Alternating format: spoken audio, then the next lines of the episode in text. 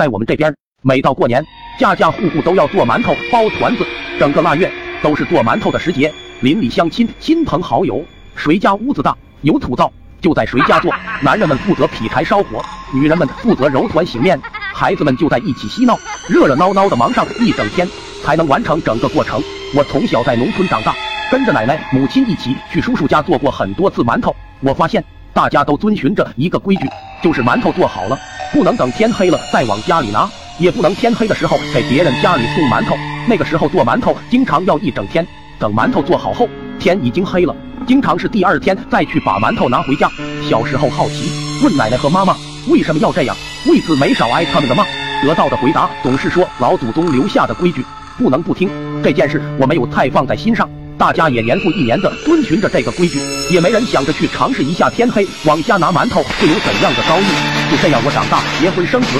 有一天，我妈和村上一奶奶聊天，我和老婆在旁边听着，不知怎地就聊到过年做馒头的事。那奶奶跟我们说起了她小时候遇到的一件事情，大概在奶奶十岁左右，也是跟着家里人去别人家做馒头。等馒头做好了，天快黑不黑的，那奶奶的父亲是个不信邪的人，非要晚上就把馒头拿回家。因为家里还有好几个孩子，不拿回家，孩子该要挨饿了。奶奶父亲挑着馒头在后面走，叫奶奶在前面打着灯笼。奶奶清晰的记得那晚只是冷，一点风也没有，天上月亮很圆很大。两人一前一后的走着，约摸走了两里路，突然一下子，奶奶手里的灯笼就熄灭了。奶奶很害怕，立马靠近他父亲。他父亲只以为灯笼是被风吹灭的，并不在意，只是赶路。奶奶拉着他父亲的衣角。跟着父亲走着，听到身后有许些脚步声逼近，奶奶转头去看，并没有人。奶奶又好奇又害怕，问他父亲：“爹爹，你有没有听到有人跟着我们？”他父亲并不回答他的话，只是走着。他又叫了他父亲两声，他父亲还是不回答。奶奶害怕的哭了起来，边哭边喊他父亲，一只手提着灯笼，一只手死死拽住他父亲的衣角。可他父亲根本没听到他哭，只顾自己走着。奶奶仍觉得有人跟着他们，可是又没办法，也不敢回头去看。只能跟着他父亲往前走。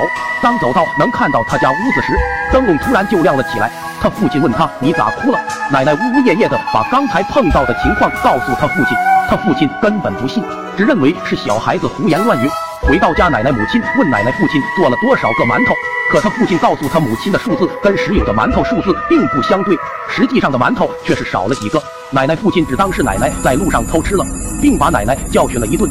我和老婆听了都不相信，只当是他年纪大了，记不清小时候的事情，胡乱编故事骗我们呢。去年腊月，老婆家里做了很多馒头，老婆的奶奶让我带点回去给我妈。老婆家离我家不远，大概八九里路。我吃过晚饭，正好要回家一趟，就顺便把馒头拿回去。奶奶说天黑了，你还是明天拿吧。我心想，我一当代大学生，还能迷信不成？说道路又不远，而且我还开车去，几分钟的事情，不要紧的。老婆也在一旁帮衬，说他奶奶老古董，年轻人哪里相信这些？于是我拿着一大包馒头开车回去了。从老婆家到我家有两条路，大路绕远些，所以我们一般都走小路。说是小路。走一辆小轿车还是绰绰有余的。出了村子，有一段路两旁只有稻田和鱼塘，没什么人家。我开到那里时，车子突然熄了火，下车检查了一番，并没有什么异样。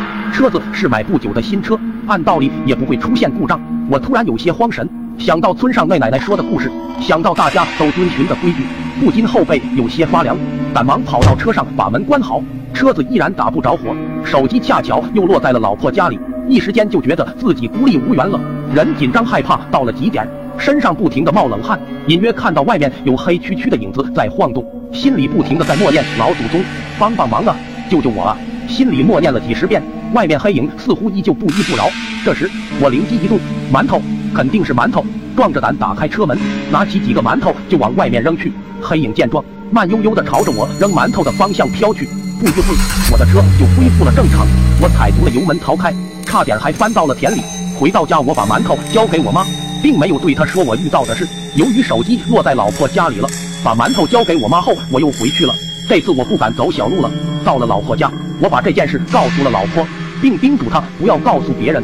老婆觉得很不可思议，但她并不质疑我的话，只有自己亲身经历过才知道，有些事情确实存在一些禁忌，祖祖辈辈流传下来的规矩，并不是没有道理的。你说对吧？明早想吃馒头的你。